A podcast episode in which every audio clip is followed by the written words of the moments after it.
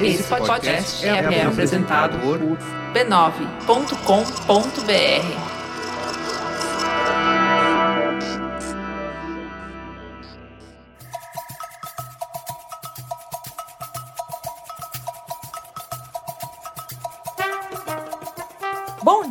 pessoal! Estamos no ar! Este é o episódio de número 38.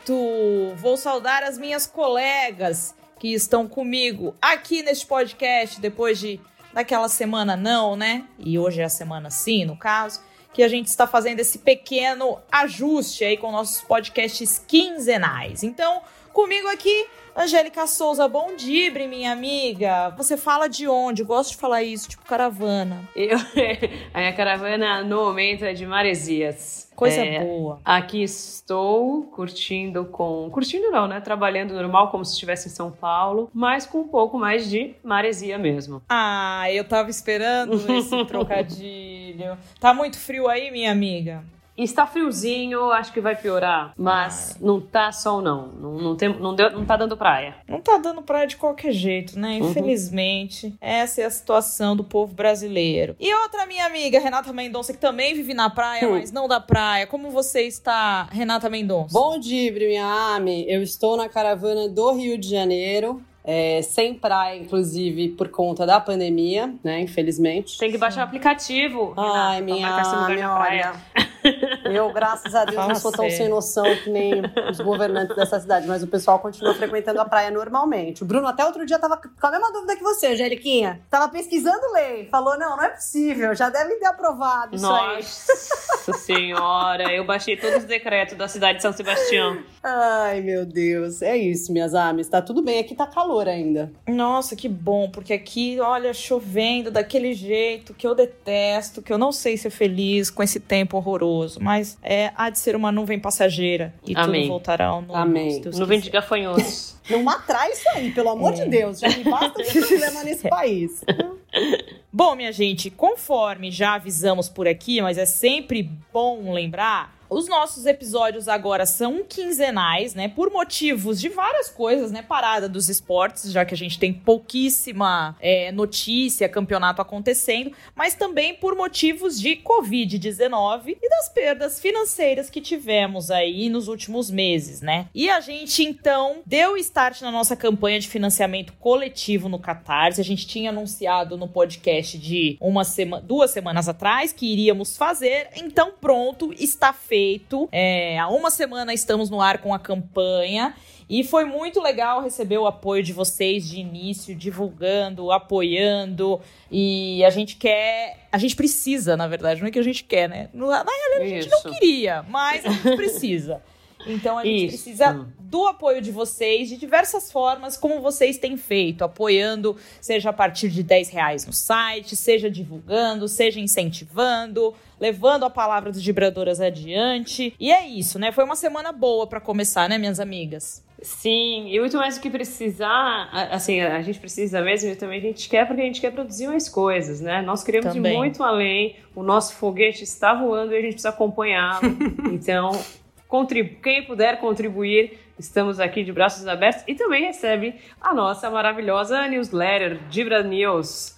Esse Sim. nome aclamado por público e crítica, que a, a primeira foi maravilhosa, quem recebeu não se esqueceu. Exatamente.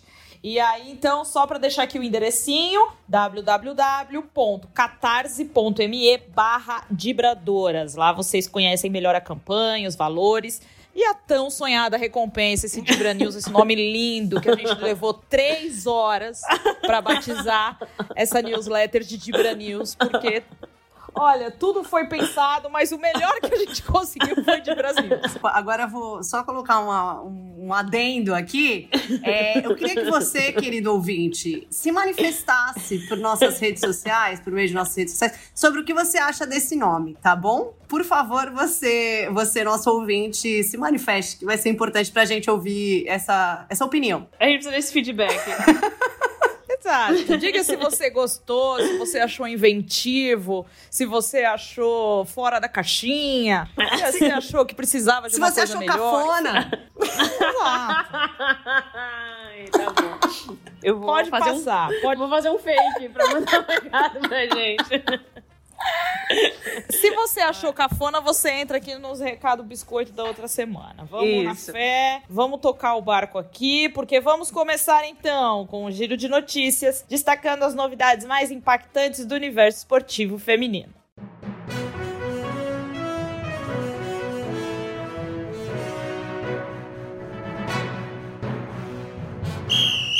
Momento Olímpico! Ele segue aqui, meu povo. Faltam 338 dias para os Jogos Olímpicos de Tóquio 2021, que era 2020, já passou, esse bonde já passou. Eu tenho que dar um recado aqui para vocês, que é o seguinte, a parada é séria. Sem vacina não tem Olimpíada. Essa é a notícia que eu trago hoje porque foi o que disse o professor Yoshiharu Matsura, da Fundação de Pesquisa para Doenças Microbianas da Universidade de Osaka. Então estamos falando aí de um cidadão japonês.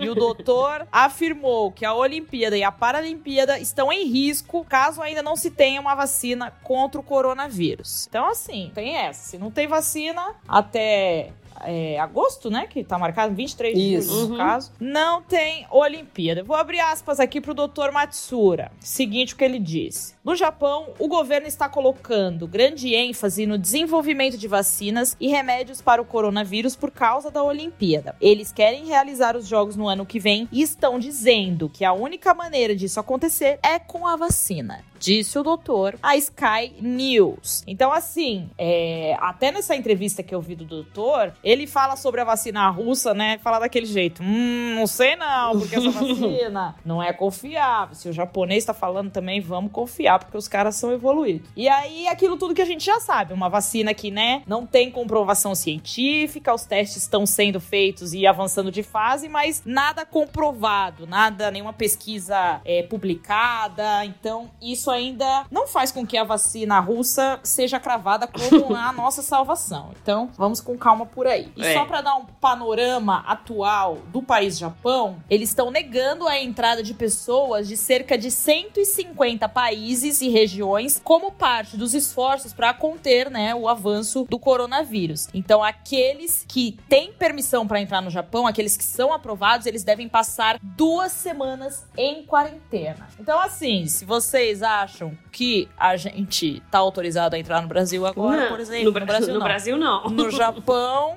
vocês estão enganados, porque a gente não pode entrar nem, sei lá, se bobear nem pra Maresias eu posso ir. Não, Nina, você pode. Seu visto está ok pra cá. Mas você acha? Não quero nem ir no Parque São Jorge sem vacina. Vou pro Japão. Eu tô pro Japão. Não, gente. Se eu não tiver eu vacinada. Falei, olha, o campeonato vai voltar, minha amiga. Você acha que a gente tem que fazer a cobertura? Ela falou: enquanto não tiver vacina, nenhuma vibradora vai fazer eventos. Ela já cravou isso para mim. É eu já quero deixar claro aqui que nossa cobertura será remota, porque o Dibradoras tem três funcionários. Se perde uma, fica mais complicado ainda. É um terço da firma. Meu Deus. Exatamente. Não, ninguém mais pode não pegar dá. coronavírus nesse grupo. Já bastou eu. É. Não. Já tá tranquilo. Sim. Já. Chega. Então é isso, meus amigos. O, o Japão aí não abriu as portas ainda para as pessoas e já cravaram que sem vacina não tem Olimpíada. Então vamos segurar a onda aí, beleza? Vamos aqui à segunda notícia desse podcast. Agora voltando aqui ao Brasil, mesmo pertinho do país de Renata o país que ela mora, que é Teresópolis, que é a seleção sub-17 treina na Granja Comari. Então a seleção sub-17 se apresentou na última quarta-feira na Granja Comari em Teresópolis para o início dos treinamentos visando o Campeonato Sul-Americano da categoria que está previsto para acontecer em novembro no Uruguai. Eita, o pessoal tá prevendo tudo. Feminina, tá? Não diz feminina, mas é um pouco óbvio né? para quem ouve nosso conteúdo, tá? Então, 26 atletas foram convocadas, 7 do São Paulo, 5 do Santos, 3 do Fluminense, 3 do Internacional, uma do Fortaleza, uma do São José, uma da Chapecoense, uma do Vasco, uma do Flamengo, uma do Botafogo, uma do Corinthians e uma do Centro Olímpico. A concentração, que acontece até dia 9 de setembro, marca o recomeço das atividades no centro de treinamento, que foram paralisadas desde março por motivos de pandemia. A treinadora, a nossa querida Simone Jatobá, falou querida demais, falou conosco sobre esse tão esperado retorno aos gramados e sobre como foi a adaptação do trabalho da comissão durante a pandemia. Acho que as expectativas, as emoções e a vontade realmente eram imensas, né? É, passando por um momento tão difícil como nós estávamos passando, eu acredito que é, tudo que acontece né, na vida, na, nas nossas vidas tem um porquê.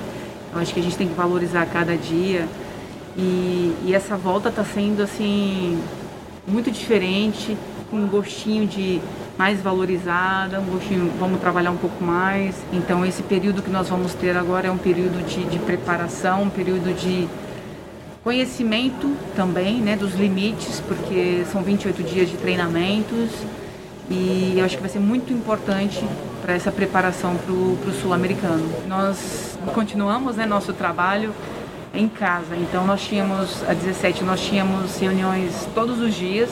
A gente fez um, um histórico né, das 51 atletas passadas pela seleção sub-17. A parte mental, técnica, é, física e psicológica. Então a gente fez um, uma, uma, um histórico muito grande, né, detalhado, toda a comissão é, analisando todas as atletas, é, nossas reuniões de programação, de treinamentos, que precisava melhorar, o que precisava ser feito, que foi feito, surgiu efeito, não surgiu efeito. Então a gente trabalhou muito em casa para que a gente pudesse retornar e colocar tudo, tudo em dia, como a gente está começando a fazer agora. A treinadora da seleção principal, Pia Sunhag, voltou para o Brasil e está acompanhando os trabalhos da seleção lá em Teresópolis. Além da comissão técnica da seleção feminina, Pia está acompanhada de parte da sua própria equipe. Então, a sua auxiliar técnica Bia Vaz, o fisiologista Luciano Capelli e o coordenador médico Nimi Sami sem se encontrarem ao vivo, olho no olho, desde o torneio internacional da França, a técnica não escondeu a felicidade de rever sua comissão. Olha como ela é carinhosa, como ela gosta Muito. do contato físico. É uma brasileira, quase uma brasileira. Então vamos abrir aspas para a Pia. Foi um bom momento reencontrá-los. A gente não pode ver os sorrisos, mas eu vi o sorriso deles nos olhos. Espero que tenham visto o meu sorriso também. É bom porque estamos conversando sobre os nossos próximos passos e eu considero importante estar por perto. A Pia declarou isso ao site da CBF. No contexto de seleções brasileira, vale lembrar que a CBF ainda não anunciou ninguém para ocupar o cargo de coordenador de seleções, deixado por Marco Aurélio Cunha no dia 2 de junho. Então são quase três meses sem falar nada sobre a questão. Nós estamos no aguardo. Sim, seguimos no aguardo. E uhum. o Marco Aurélio, que saiu do cargo para se candidatar à presidência do São Paulo, também não conseguiu se candidatar, né? Perdeu a eleição que ele disputava para ser o, um dos candidatos e agora ele tá aí só medicando, né? Só trabalhando no seu consultório, é, que fica esse aqui tem em São eleição Paulo. para vereador, né? De repente. É, também. Olha, Agora, vamos ver, né? Se volta para a seleção, se recebem ah, ele de, de, braços abertos. Aí eu acho que é muita patifaria, né? Acho que é. não vão fazer isso. Esperamos. A gente sempre espera o melhor, né, gente? Porque a gente é positiva, é. a gente é otimista. Isso. A gente não quer achar que a coisa ruim vai acontecer, que as coisas bizarras vão acontecer. Então vamos acreditar que vai ser tudo bom. Otimistas incuráveis. Isso, é isso. Vamos acreditar que vai ser tudo, tudo certo, tudo bom, né? Tudo lindo. Tudo lindo. Tá bom, beleza. Vamos acreditar. É legal saber que a Pia foi pra Granja, né, com a seleção sub-17, porque ela sempre acompanha o trabalho, né? Nas outras, teve uma vez que eu fui lá pra Granja com a sub-17, ela também tava lá, e ela fala muito dessa importância do, do trabalho da base, porque ela fala: se a Simone e o Jonas fizerem um bom trabalho, ou seja, os técnicos da sub-17 e o da sub-20, eu tenho muito mais chance de fazer um bom trabalho também, porque é, ela acredita que a mudança né, na, na, no desenvolvimento do futebol feminino está muito na base. Isso é uma das coisas que a gente vai trazer na matéria dessa semana, que quando você ouvir este podcast já estará no ar. Então fica aí a dica, caso você não tenha lido a matéria ainda, vá lá no nosso blog e leia. Boa. Gostei. Vá lá e leia. Vai lá e leia. É para isso que nós estamos aqui trabalhando, para você ouvir, para você ler e para você assistir, porque depois você assiste um vídeo maravilhoso toda sexta-feira.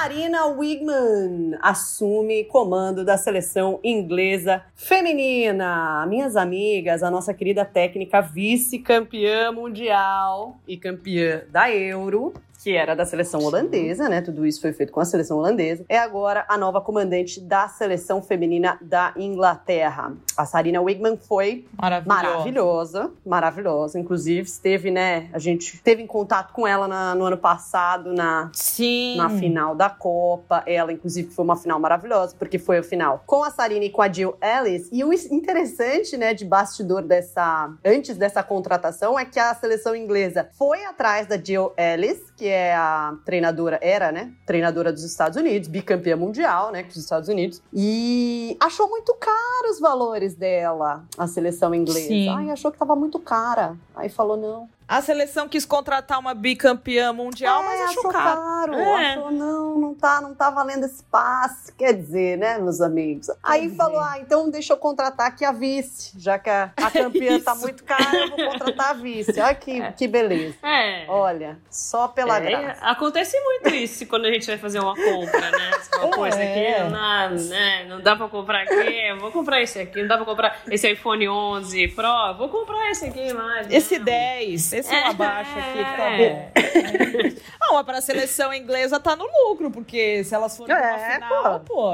pra quem ainda não chegou lá, então tá bom, beleza. Agora, né, vale dizer que, que a gente fica questionando se eles falariam a mesma coisa caso isso fosse para a seleção masculina, né? Você economizaria umas libras aí caso fosse para a seleção, seleção masculina. Ah. Ainda com a libra valorizada, né? Vamos combinar, Inglaterra, é. vocês estão ótimos aí. A Sarina Wigman, ela foi indicada, né, uma das melhores treinadoras do mundo, entre as três melhores do mundo no ano passado na premiação da FIFA e assinou um contrato com a equipe inglesa por quatro anos. Ela vai assumir o comando das Lionesses em setembro de 2021 ou seja, depois de honrar seu compromisso com a Federação Holandesa na Olimpíada de Tóquio, se houver, se acontecer, ela vai estar tá com a Holanda, depois já engatilhou um novo emprego. Se tiver vacina. É, se tiver vacina, como a gente já citou, e aí ela já engatilhou um novo emprego. Então tá ótima, tá assegurada a trabalhadora Sarina. Ô, gente, essa daí não precisou fazer financiamento coletivo, porque tá, tá o emprego tá garantido em outro. Minha Ami, ela tá ah, ganhando em euro, depois vai ganhar em libra. Que isso? Que isso?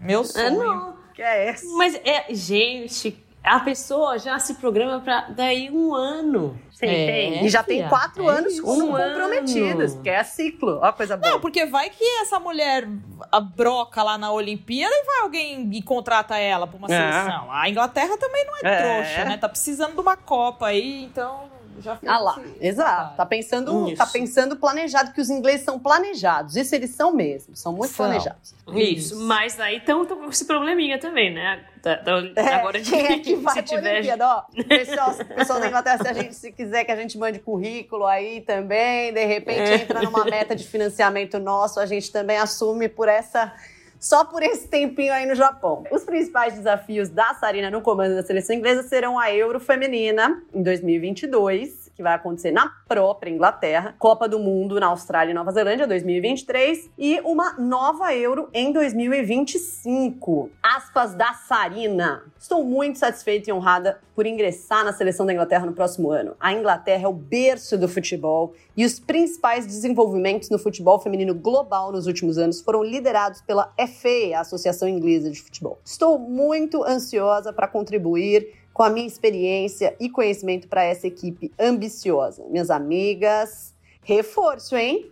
Tá. Reforço, hein?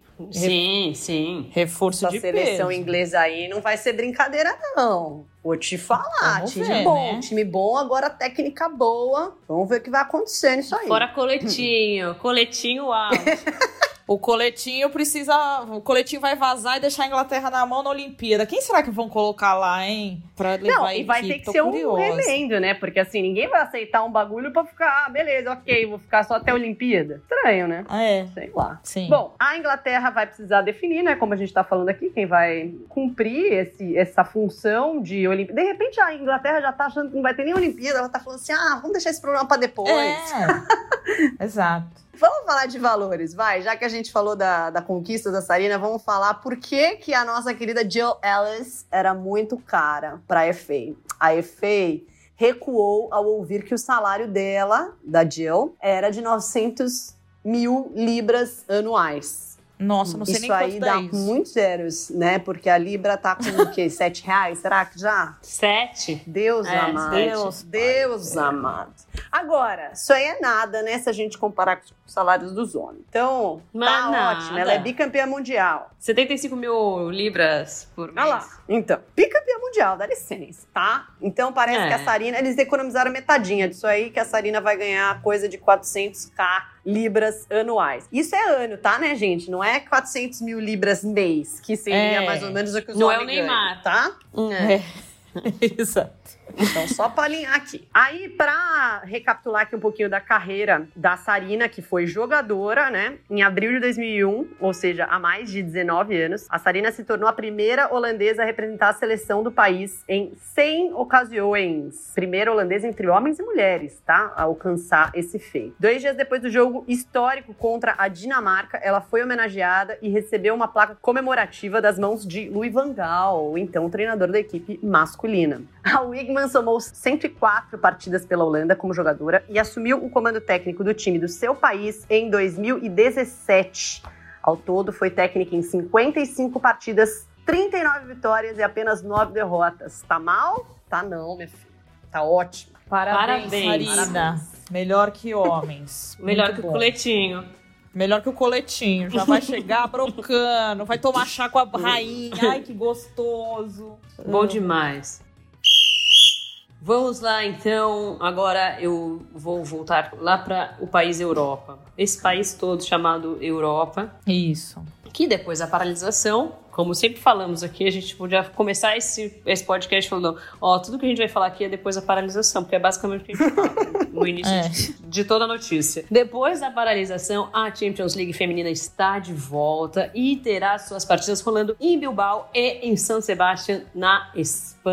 As partidas restantes são das quartas de final, semis e final, que serão todas em jogos únicos numa grande Copa do Mundo que virou a Champions League, né? Então, as primeiras partidas neste retorno colocaram frente a frente o Atlético de Madrid de Ludmilla contra o Barcelona e o Glasgow City enfrenta o Wolfsburg no dia 21 de agosto. Já o PSG de Luana e Formiga terá o Arsenal pela frente e o Lyon mede forças com o Bayern de Munique, ambos no dia 22 de agosto. E eu acabei de ler um tweet aqui, antes de começar esse podcast, da Mariana Spinelli, que os jogos vão ser transmitidos Exato. pela ESPN, ESPN Brasil, ESPNs, todas as redes ESPNs, os canais Disney esportivos vão transmitir isso, então todos podemos que tem ESPN poderão acompanhar. Então eu vou falar agora aqui os chaveamentos com o horário de Brasília para vocês não se perderem. As quartas de final na sexta-feira 21, Glasgow City e Wolfsburg às 13 no estádio Anoeta em San Sebastián. Atlético de Madrid e Barcelona às 13 no estádio San Mamés em Bilbao. Aí no sábado, as outras quartas, que são Arsenal e Paris Saint-Germain às 15 em São Sebastião e Lyon e Bayern de Munique às 15 em Bilbao. Bom, os vencedores dos jogos de sexta-feira vão se enfrentar na terça-feira, 25 de agosto, em São Sebastião, no estádio Anoeta, e os vencedores dos jogos do sábado vão se enfrentar dia 26 de agosto, quarta-feira, em Bilbao, no estádio San Mamés. Isso nas semifinais, né, minha? Isso. Então, a final vai ser dia 30 de agosto, um domingo, um bom dia para assistir futebol e vamos acompanhar e quando a gente souber o horário, a gente fala. Exatamente. E muito bom que a ESPN vai transmitir. Então, grade aberta aí, ESPN Brasil mesmo. Parece que vai ter narração e comentários femininos. Vamos ver, vamos esperar. Não dá pra saber ainda. Vamos fazer uma apostinha aqui, vai, gente? Pra ficar. Vamos, claro. A gente apostou outro dia, gente, que a gente não checou depois. Lembra? A gente não fez alguma Ai, minha aposta? amiga. Não, você, você tinha acertado a Copa do Mundo, Mas não minha. tinha mais alguma coisa que a gente tinha apostado? Ah, gente, já tô perdida esse negócio de quinzenal aí. Me deixa perdida. Nossa, total. Tem que anotar. Se eu tivesse ganhado, eu saberia. Ah, é claro. então tá bom, vamos apostar. Eu não deixo vamos passar. apostar. Mas ficaram tudo com o cu fechado quando eu falei que ia da Colômbia. Ficaram tudo. Ah, lógico. Ai, Vai. gente, vamos fazer um bolãozinho aqui da, da Champions, vai. Vamos, vamos pras cabeças. Vamos falar que Ah. vai ser a final, né? Porque não dá pra gente ficar fazendo fase a fase. Tá bom, mas aí eu tenho que fazer o raciocínio aqui. Peraí. É, tem que fazer o raciocínio. Então, ó, vamos lá. Então eu acho que vai dar Ah, tá achando que vai dar? Lyon.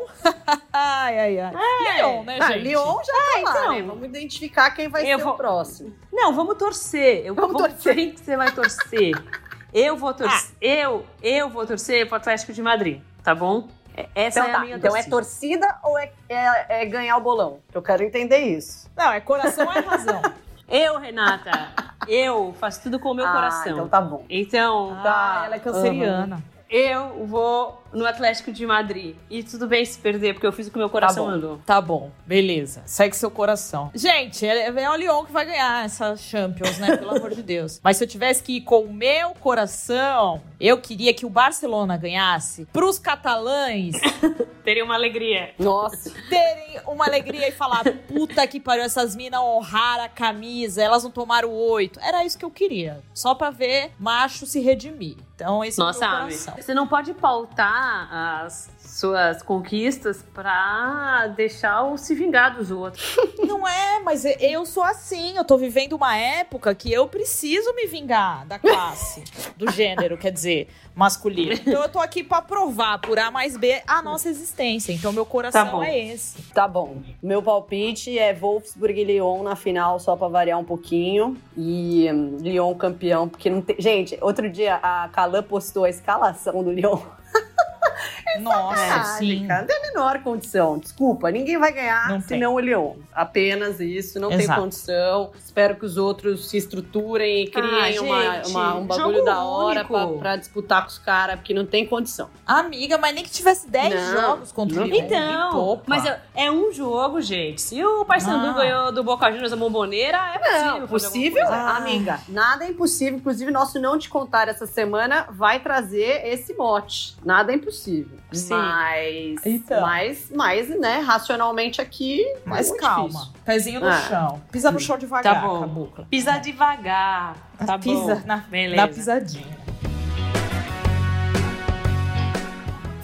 Do Brasileirão Feminino, minha gente, é real, é oficial, ele vai acontecer na próxima quarta. Sem vacina mesmo. É, aqui não precisa de vacina. Aqui não precisa nem ter passado a pandemia aqui. Nós estamos num climão maneiro aqui, entendeu? Então, ó, na quarta-feira, dia 26 de agosto, três jogos vão acontecer para fechar a quinta rodada da competição que ficou em aberto desde março. Essa rodada não, não terminou, né? Então vamos lá, os três jogos desta quarta rodada serão às 16 horas. O Santos recebe o Audax na Vila Belmiro, lá em Santos, com o jogo ao vivo pelo Maicujo. Às 19h30 do mesmo dia, 26, o Internacional e Flamengo se enfrentam em um local ainda a ser definido. Então vamos aguardar. A partida, essa partida vai ter transmissão exclusiva do Twitter lá no BR Feminino e na CBF TV. E o jogo mais esperado da rodada, né, que vai encerrar a quarta rodada, no caso, vai acontecer também às 7h30, que é Corinthians e Ferroviária, que vão reeditar a final da edição do ano passado, de 2019, e o jogo vai acontecer no Parque São Jorge, em São Paulo, com transmissão do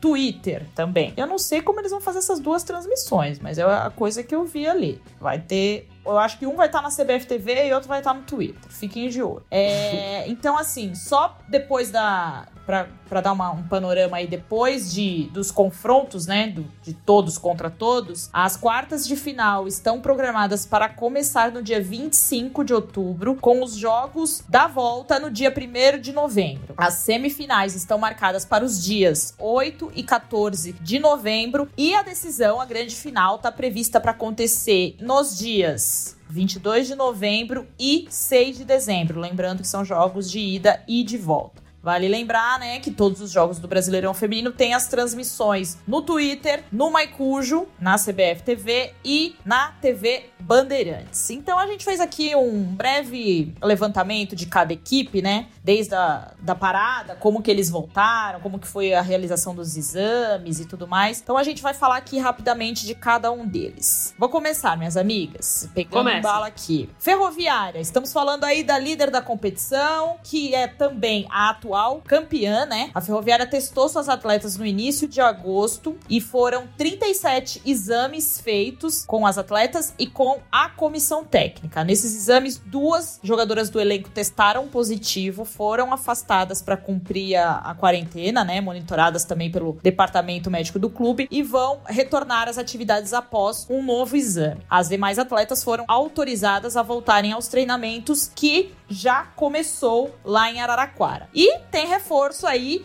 na Ferrinha, a capitã do Tetracampeonato Paulista em 2013, da Copa do Brasil e do Brasileiro 2014, além da Taça Libertadores da América em 2015, está de volta. Estou falando da lateral direita Daiane, que está de volta então a locomotiva. A jogadora tem 34 anos e tem passagens por Francana, Desportiva Ferroviária, Osasco Aldax, Corinthians, Internacional e atuou as duas últimas temporadas pelo Benfica de Portugal. Santos! As sereias da Vila se reapresentaram no dia 4 de agosto, também realizaram os testes de Covid-19. O clube fez exames em 24 jogadoras e 11 membros da comissão técnica. Na última semana, ninguém testou positivo para a doença. No dia 10 de agosto, o técnico Guilherme Gildice comandou o seu primeiro treino com bola no CT Meninos da Vila, após quase cinco meses de ausência. Só para com, complementar, né, é, o Santos vive uma crise aí de bastidores enorme, né, que respingou no futebol masculino masculino, temos que ficar atentas para ver se vai respingar alguma coisa no futebol feminino em termos de cortes salariais e etc. E,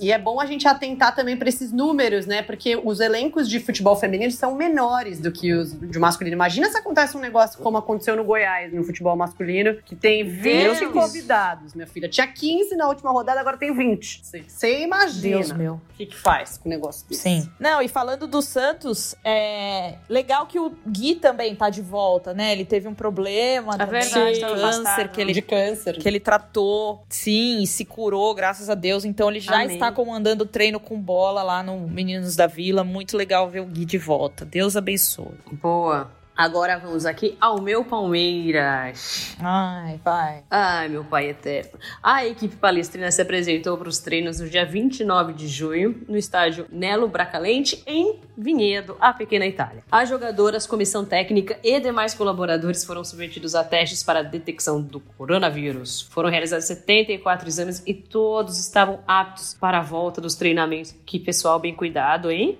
Amém. Caramba! No início de agosto, a Bia Zanerato, que estava por empréstimo ao clube, retornou ao Wuhan Xinjiang da China, clube que detém os direitos federativos da atleta. Então, o Palmeiras perdeu a Bia, mas ganhou dois reforços. Uma delas é a zagueira Janaína Queiroz, de 32 anos, que defendeu a equipe do Sporting de Praga, de Portugal, nas últimas três temporadas. O contrato da atleta será válido até o final do ano. Outra novidade, olha aí, meu povo, é a chegada da meio-campista Camilinha, que estava no Orlando Pride dos Estados Unidos desde 2017 e terá vínculo de empréstimo com o Verdão até o final do ano. Eu tô sentindo um cheirinho de campeão aí. ah, pronto, pintou, pintou o campeão. Sem clubismo. é, imparcial, bom. imparcial. Ô, Ami, sabe por que que tava todo mundo bem cuidado? É o IDH da pequena Itália. Ah, é isso. Ah, tem isso. Você tem razão, é, meu amigo. Eles, eles também receberam as orientações de quarentena direto do país Itália. Então, Exato. eles conseguiram seguir melhor. Exato. Bom, minha gente, vou falar aqui do Coringão, hein? A Fiel é diferente. A equipe feminina se reapresentou no dia 23 de julho, ó, já faz um tempinho bom aí, bacana, e realizou também a testagem de suas atletas, da comissão técnica, do staff todo da modalidade. Como a gente já falou aí é, na semana retrasada, três atletas testaram positivo e foram afastadas das atividades. A equipe voltou a treinar no campo no dia 29 de julho e o time também se reforçou volta. Pensando o quê, Palmeiras? Você acha que só você vai voltar bacana aí? Ah, ah então pega essa.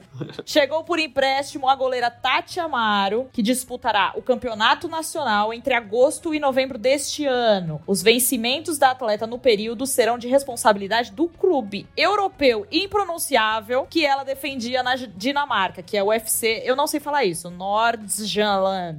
É, alguma é coisa assim. Nordsjælland.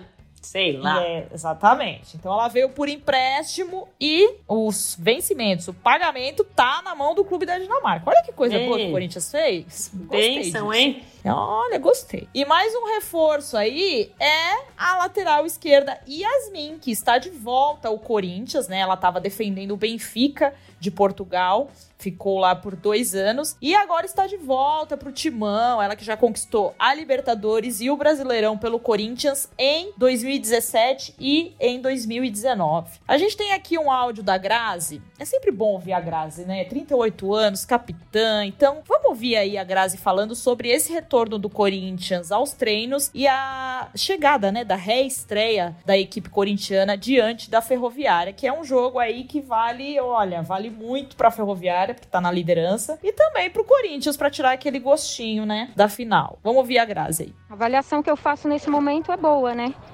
É, na minha concepção, acho que nós voltamos até melhor do que estava esperado pela comissão e acho que por nós mesmos. Encaramos bem essa quarentena aí é, na questão do profissionalismo, de se cuidar.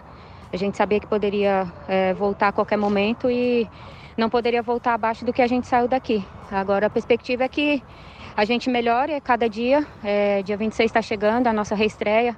Esperamos re, é, reestrear com o pé direito, uma vitória, três pontos muito importante, em cima de um adversário muito forte, que é líder da competição, mas que a gente vai buscar é, fazer o nosso jogo como sempre, e aí, passo a passo, melhorando é, a cada treinamento, a cada jogo. Grêmio, vamos falar do Grêmio das gurias gremistas. O elenco se reapresentou para os testes de Covid no dia 11 de agosto, sem nenhum caso confirmado, e as atletas e comissão técnica começaram o treinamento em campo no dia 14. Impossibilitadas de treinar em Gravataí, que é o local onde o futebol feminino realiza as atividades, os treinamentos das gurias gremistas estão sendo em Porto Alegre, no CT Cristal. Agora chegamos às Minas Gerais que é o time do Cruzeiro. As cabulosas se apresentaram no dia 3 de agosto e foi definido um novo planejamento para a equipe que será adotado até o fim da temporada. Com o reinício das atividades, ficou definido que todas as atletas ficarão hospedados na moradia do grupo para que seja evitada a propagação do novo coronavírus, como explicou Bárbara Fonseca, coordenadora de futebol feminino do clube. Aspas para a Bárbara. Nesse primeiro momento, definimos algumas situações, como a realização de treinos na Toca da Raposa 1 e a determinação de que todas as atletas passarão a residir no alojamento, mesmo aquelas que possuem residência própria. Vamos seguir à risca todas as orientações dos órgãos de saúde, declarou Bárbara. O presidente do Clube Celeste, Sérgio Santos Rodrigues, esteve em um treino da equipe feminina no dia 13 de agosto e ali anunciou que no dia 29 de agosto, pela primeira vez na história, o time feminino do Cruzeiro fará uma partida no Mineirão. As cabulosas enfrentarão o Grêmio às 17 antes do jogo do time masculino pela Série B. O clube também anunciou a chegada da atacante Mariana Santos, de 22 anos. Antes de ir para o Cruzeiro, ela defendeu o Botafogo. A atleta se destacou pela Ponte Preta, clube que atuou em 2019, marcando 10 gols em 27 jogos. Gente, muito legal, né? Ver o Cruzeiro muito no Mineirão, mas podia acontecer numa situação. Vamos ver se vai acontecer numa situação de extrema felicidade para a sociedade, né? Porque sem torcida, já não pode ter torcida por causa do corona, né? Então elas uhum. vão jogar ali no Mineirão, mas vai ser numa situação é, triste, numa né? situação que vamos não ver aí se o presidente não pode ter torcida, né? Aí sim, mas vamos ver se depois faz isso por elas também, né, minha é amiga? Isso. A gente quer na saúde, na doença, né? Exatamente. né? Gente, Exato. eu tô com uma ideia aqui, Renata, você que agora trabalha nas transmissões, que é precisa fazer um jogo no estádio?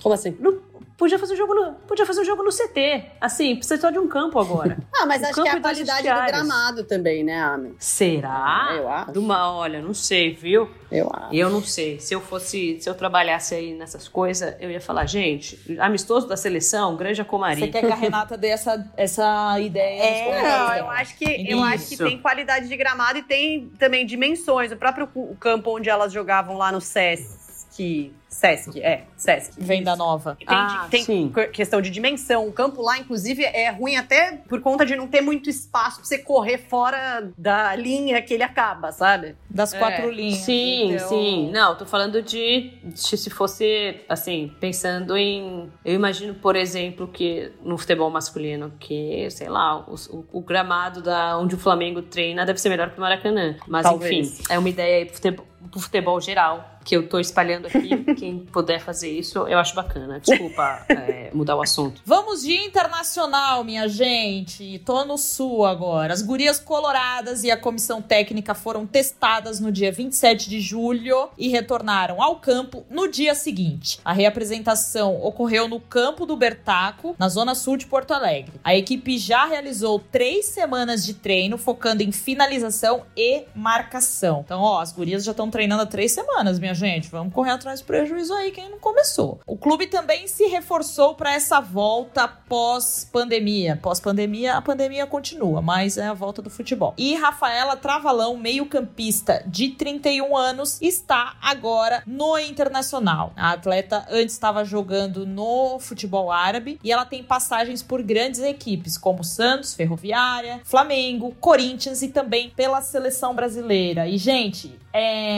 até falando disso, assim, desse panorama que a gente tá dando aqui dos times, é sempre muito bom quando você encontra informações atualizadas nos próprios canais dos clubes. Assim, o Inter, ele tem vídeos dos treinos, ele tem depoimento das atletas. Você entra lá, você sabe como que tá a semana de treinos. Durante a pandemia, eles tiveram vários seminários, assim, pela internet, bate-papos com as meninas da base. Então, a Emily falou com as meninas da base, a própria Simone Jatobá, a Rosana bateu um papo com as meninas da base. Então, é um clube que tem feito aí muita coisa pela, pela modalidade, ó. O Internacional, daqui uns dois, três anos, minha gente, vai dar trabalho, viu? Já tô aqui fazendo um aposto, uma gravação. Próximo. São Paulo, as atletas foram testadas no dia 4 de agosto. Após os resultados, duas delas e um funcionário da comissão técnica testaram positivo e estão afastados dos treinamentos. O elenco se reapresentou em Cutia, onde realizou testes de força, fisioterápicos e fez atividade de campo, todos seguindo o protocolo de segurança de saúde. Aí tem São Paulo e Minas Brasília.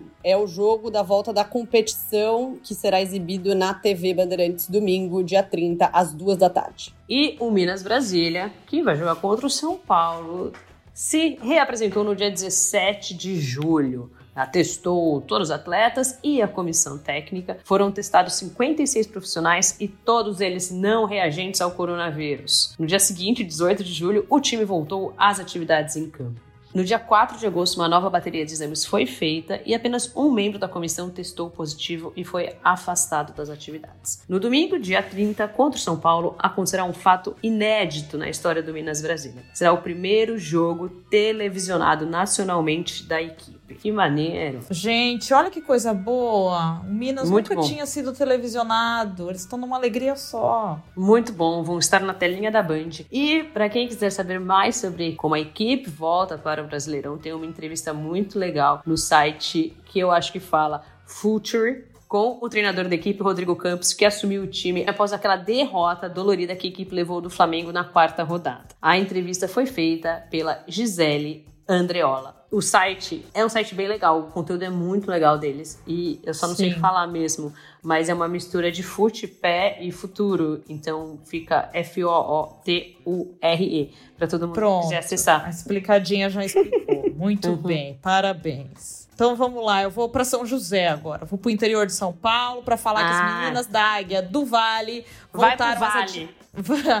voltaram às atividades no dia 31 de julho, fazendo as testagens para o coronavírus. E ao todo foram realizados 32 testes, três deram positivos, sendo duas atletas e um membro da comissão técnica. E não tem muitas novidades por lá, além das atividades em campo que já voltaram no dia 4 de agosto. Sem novidades. Sem novidades. Sem novidades. Irandu. Vai. Se lá tá sem novidade, vamos falar que no Iranduba tá cheio de péssima notícia, essa é a real. Péssima, eu vou ser a, a, a portadora das péssimas notícias do Iranduba. É, a situação em Manaus é tensa. O Iranduba fechou um contrato em dezembro de 2018 com a empresa Vegan Nation. A gente até falou, acho que, né, dessa questão aqui já no passado. É uma plataforma que apoia o veganismo e patrocina alguns clubes de futebol, como Remo, Paysandu, Nacional. A Vegan Nation é a responsável pela Vegan Bitcoin, que é o quê? Um tipo de Bitcoin, que, que é uma criptomoeda. Olha essa brisa. Nas amigas, vamos lá. Vamos entender que o problema é lá embaixo. Vegan Coin, que é uma criptomoeda vegana rastreável criada para aquisição de produtos e serviços veganos. E aí que tá o problema. Quando o patrocínio foi fechado, o presidente do clube aceitou receber a verba em criptomoedas. Mas isso não era o ideal para pagar funcionários e a estrutura do clube, porque a criptomoeda, né, ele ia ter que transformar em moedas reais oficiais, que é o que o pessoal recebe quando trabalha. Papel isso, moeda. Ele mesmo. É, foi feito um adendo no contrato para que a empresa pagasse patrocínio em dinheiro a partir de maio de 2019, mas esse dinheiro nunca chegou. Com os atrasos salariais na comissão e entre as atletas, e numa crise financeira em razão da falta de pagamento do patrocinador master, o Hulk lançou até mesmo uma vaquinha online com a meta de arrecadar 900 mil e ter recursos para manter o time na disputa da Série A. Mas a vaquinha alcançou só 5 mil reais desde a criação. Aí veio a pandemia e o que não chegava não veio mesmo. O clube entrou na justiça e acionou a empresa Vegan Nation por lá para receber esse dinheiro. O Iranduba entra em campo no domingo, dia 30 de agosto, contra o Vitória, e nós falamos com o diretor de futebol feminino, Lauro Tentardini. Vamos ouvir um trecho da entrevista para entender a situação. Então, hoje a tua realidade é: quantas jogadoras você tem é, para entrar em campo, vamos dizer assim? Menos de 11. Menos de 11, tá. Não estamos treinando. Tá. Não. Não estão. A, a, Essas... a, situação, a situação é a seguinte: a gente não tem dinheiro para absolutamente nada. Entendi. Absolutamente nada. Essa que é a verdade. É, e aí a, a, gente até tá vendo aqui como é que faz. Eu liguei hoje pro, pro é, porque assim, ó, fazendo alguns contatos para ver o que, que eu posso fazer. De repente, é, pegar um time de futsal daqui e, e, não é o ideal, mas pelo menos eu não dá o WO, não enterra o clube de vez. Se der, se, se não jogar, enterra de vez. O clube está sem treinar, sem atleta, sem dinheiro e vai reestrear dia 30 de agosto. O contrato do Lauro como dirigente acaba no fim desse ano e ele não sabe se seguirá trabalhando com a modalidade. Ó, oh, gente, deixa eu fazer uma observação aqui, porque assim, criptomoeda, eu sou muito ignorante, não tenho vergonha de falar sobre essa minha ignorância das criptomoedas. Mas cara, quem que aceita receber em vegan coin? Sério? Sim. Sério? Sério? Sério. Não tem cabimento. Não, e eu é, você preferiu um estaleca do BBB, sei lá. Não, e eu falei com o Lauro do do aí do Iranduba, a gente bateu um papo e ele contou um pouco disso, assim, a, a empresa procurou o Iranduba para patrocinar, porque isso acontece com outros clubes, né, já é uma, uma prática da empresa. E era um, um, um valor oferecido muito alto, assim, era um valor muito bom pro Iranduba e eles aceitaram, só que assim, é, na hora que o presidente aceitou, ele aceitou como criptomoeda, entendeu? Ele não conseguiu verbalizar que precisava receber em papel moeda, no caso. em reais aí, brasileiros. Sim, e aí depois é, teve essa conversa com o pessoal da empresa, da Veganation. Eles fizeram esse adendo. Tem um, um, adendo, não é um adendo que fala, eu não sei o termo judicial no contrato, que a partir de 19, né, março de 19, eles receberiam em dinheiro. Então, era com isso que o Lauro falava para as meninas, porque as meninas começavam a cobrar, não recebi meu salário, não recebi meu salário, e ele falava: "Não, a partir de março a gente vai receber em dinheiro e pagar vocês". Só que esse dinheiro nunca veio.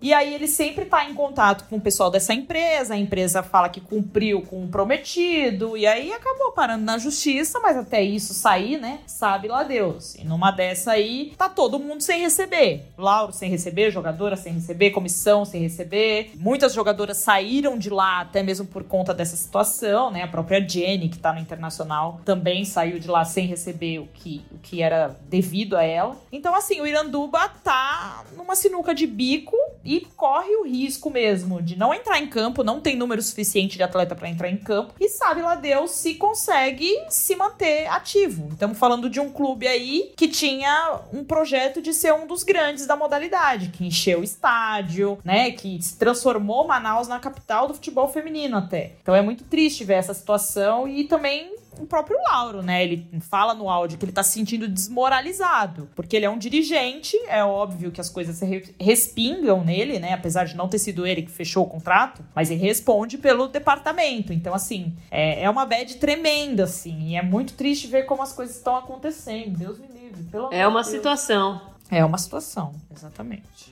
Flamengo Marinha. Então a equipe feminina se apresentou para os testes no dia 27 de julho. Das 46 pessoas testadas, apenas uma atleta testou positivo e foi afastado. O retorno aos gramados aconteceu no dia 30 de julho no Cefam, que é o local onde a equipe treina. É, durante a pandemia, a equipe não sofreu nenhuma baixa em seu elenco, mas teve uma mudança no comando técnico. O Celso Silva Júnior assumirá o cargo de treinador da equipe no lugar do Ricardo Abrantes O Celso ele já era auxiliar, né, do Ricardo, então houve esse remanejamento porque o Ricardo foi convidado para ingressar na área de gestão da Marinha. Ele é vai se tornar coordenador estratégico das modalidades de alto rendimento na Marinha. E uma novidade legal que eu coloquei aqui do Flamengo é que no treino do dia 6 de agosto, o time feminino profissional deu boas-vindas a três novas jogadoras que foram promovidas da base para o profissional. A Carol Pereira, zagueira, a Maria Peck, meia atacante atacante, e a Tainá, goleira. Então, as três chegaram ao Flamengo no ano passado para entregar o sub-18 e já subiram. Então, minha gente, a dica para vocês ficarem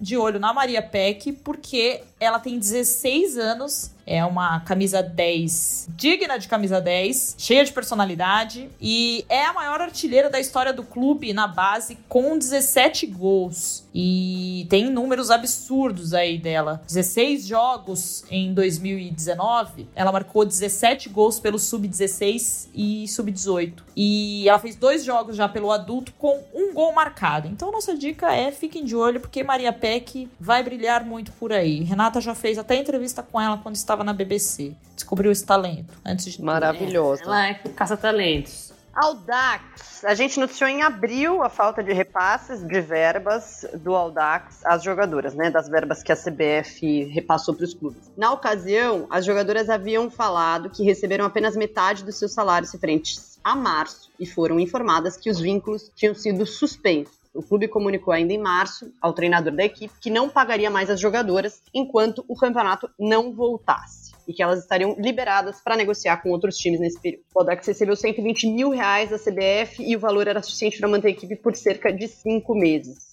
já que a folha salarial do clube é de 22 mil reais. O dinheiro, porém, não chegou inicialmente até as jogadoras, né? Precisou dessas cobranças aí, desse assunto repercutir para o Audax fazer os pagamentos e da CBF cobrar também. É, o Audax fez exames nas atletas nessa terça-feira e espera voltar a campo na quinta-feira, né, com os treinamentos. A equipe feminina vai treinar em um campo na Aricanduva, em São Paulo. Falamos com o Wagner, treinador da equipe, ele nos contou que o Audax manterá o time até o final do ano, com algumas adaptações e com jogadoras mais jovens na base dos 20 anos. Ah, sim, a equipe do Audax vai manter a equipe até o final do ano, né?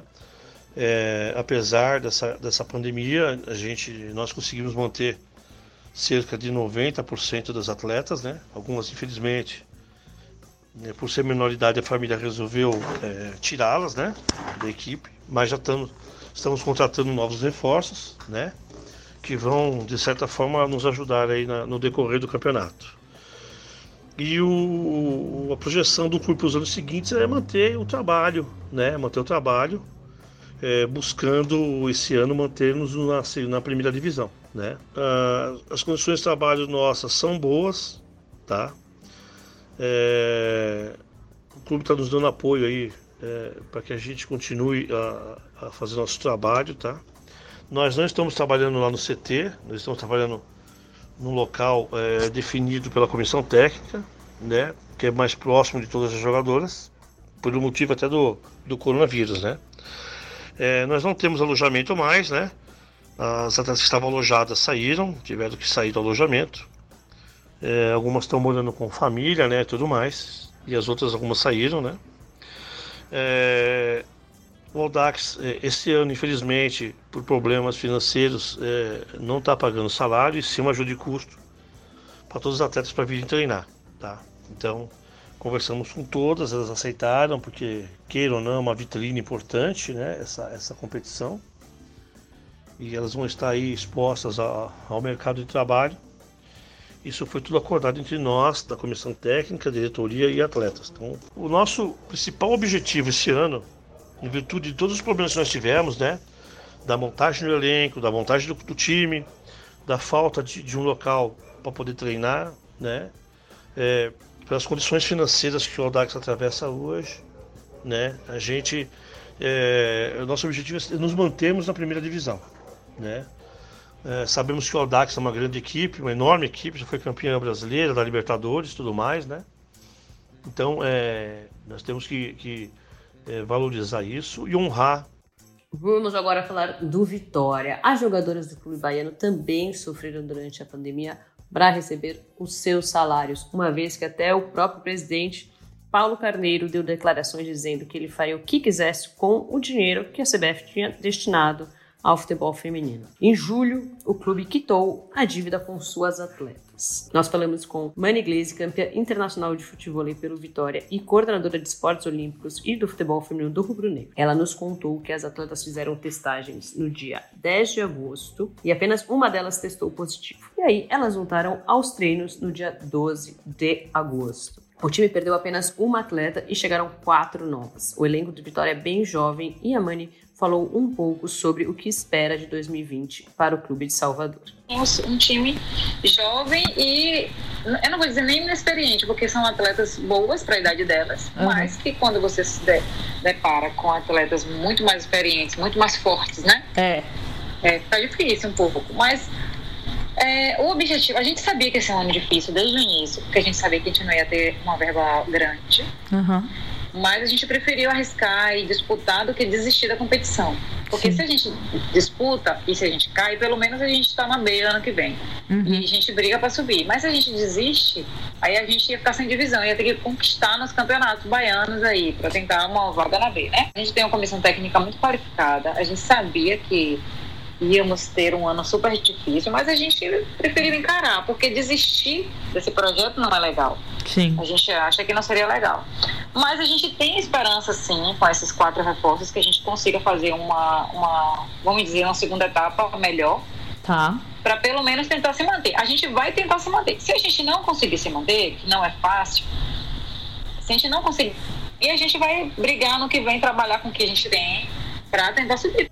Ponte Preta, fui para Campinas para falar que a Macaca fez os exames médicos com as atletas e comissão no último sábado, no dia 15 de agosto. O, e todo o staff testou negativo para o coronavírus. Os treinamentos começam então nesta semana. O, eu falei com o Flávio, que é dirigente lá, né? Ele é super, supervisor de futebol feminino. Então ele me disse que esses testes e esse retorno está acontecendo agora porque Campinas estava é, não estava nem na fase amarela que fala, né, da, da pandemia e para voltar às atividades. Então, por isso atrasou um pouco. Os treinamentos, então, começam nessa semana. As meninas treinam no campo do Euroamérica, que é o espaço que elas dividem com o sub-20 masculino. Então, é, falei com o Flávio Marque, né, que é supervisor do futebol feminino, e eles nos confirmou que a equipe segue com o mesmo elenco e estão monitorando novas jogadoras para integrar o time. A única mudança foi na comissão técnica. Saiu o treinador Rodrigo e quem assumiu foi Cláudio Lopes, que já fazia parte do quadro de funcionários do clube, tem licença B e treinava as categorias de base da Ponte Preta. A meta, então, do clube Ponte Pretano é ter um departamento exclusivo para cuidar do feminino em 2021. E aí, minha gente, para finalizar aqui, é, a gente tentou contato com o pessoal do Havaí, né, para saber como está a situação lá no, no Havaí Kinderman. A gente pediu esse retorno, ele não chegou a tempo, então a gente não tem retorno de quando aconteceram os testes, como foi a volta aos gramados, os treinos e etc. Mas fica aqui esse panorama que a gente fez de cada clube e vamos ver como que esses times voltam agora, né? Então, quarta-feira vai ter esse retorno. Nós só vamos falar dele uma semana depois, mas vamos ver como vai estar o nível das atletas. Tem muito, muitos jogos bons para acontecer na própria quarta. E aí a gente tem que ficar de olho no que, que vai acontecer no decorrer da competição, porque a pandemia afetou afetou muitos clubes, isso é comprovado aí, né? É Perfeito. Isso. Estaremos de olho.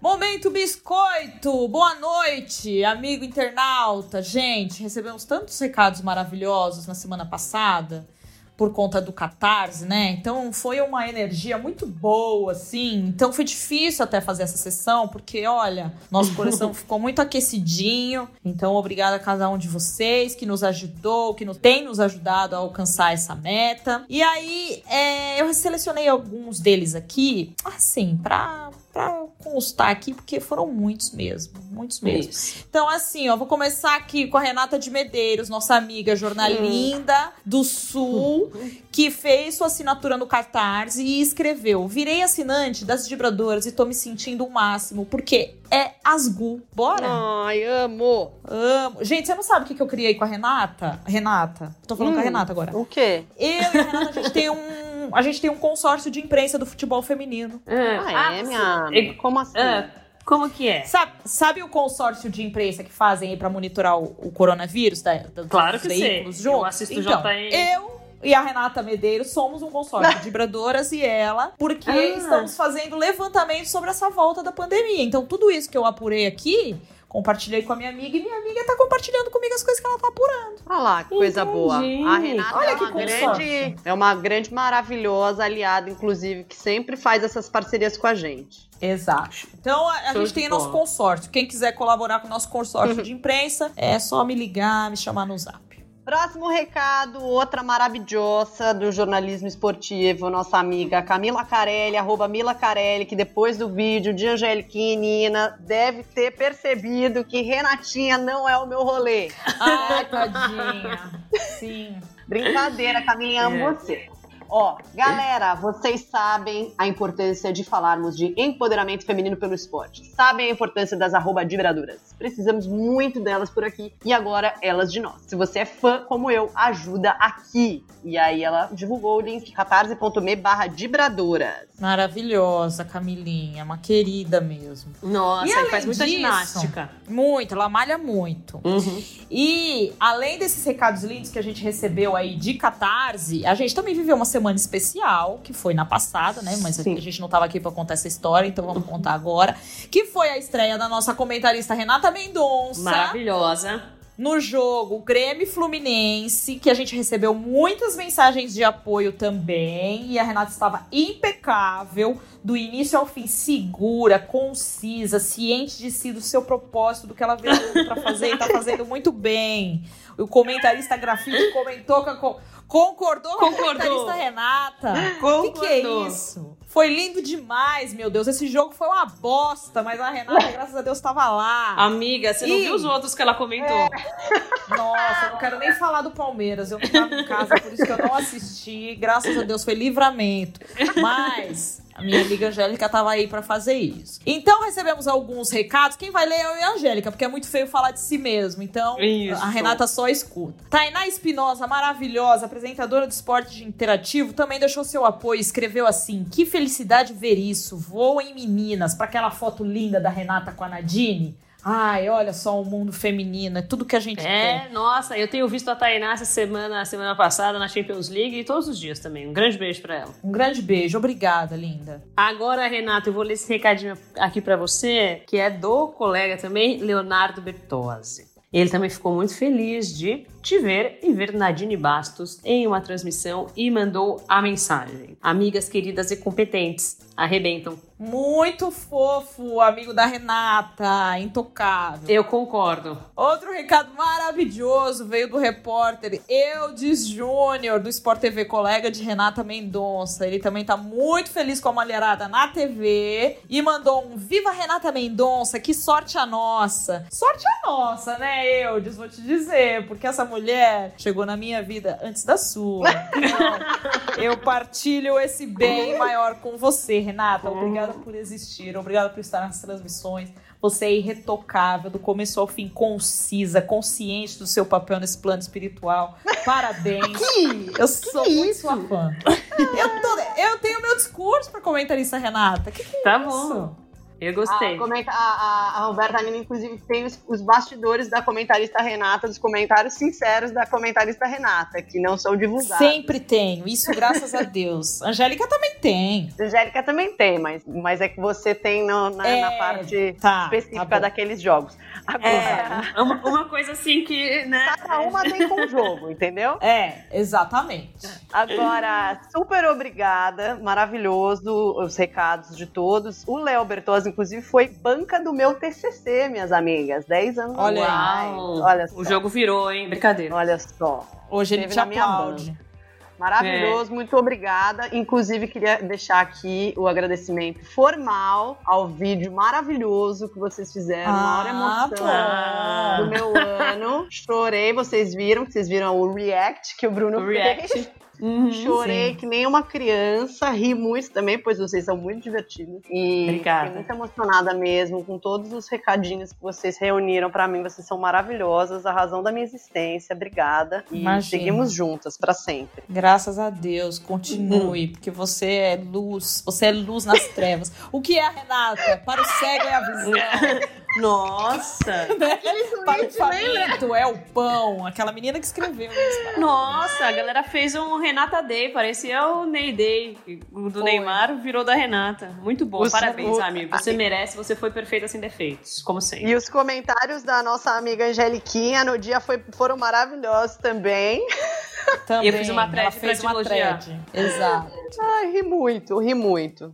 É muito, é muito bom. bom. É muito bom te acompanhar, gente, Renata. Eu vou finalizar esse lindo podcast com minhas lindas sócias, dizendo que a gente volta daqui 15 dias. E vocês fiquem aí, aproveitem para assistir o Brasileirão que vai voltar. A gente vai estar tá comentando tudo no Twitter, no Instagram, no nosso blog. A gente não a gente não vai parar de falar. E vocês propaguem a palavra do Dibradoras. Apoiem e ajudem outras pessoas a nos apoiarem. Porque se a gente cresce, todo mundo cresce. Futebol feminino isso. cresce. É para isso que a gente quer dinheiro. Não pense que é para mais do que isso, não. A gente só quer trabalhar. Então, um ajuda o outro. Exato. Uma mão lava a outra. Tamo é juntos, isso. né, minhas amigas? Estamos é de volta isso. em breve. Até é semana isso. que vem que vem. Um beijo. Um beijo. Beijo.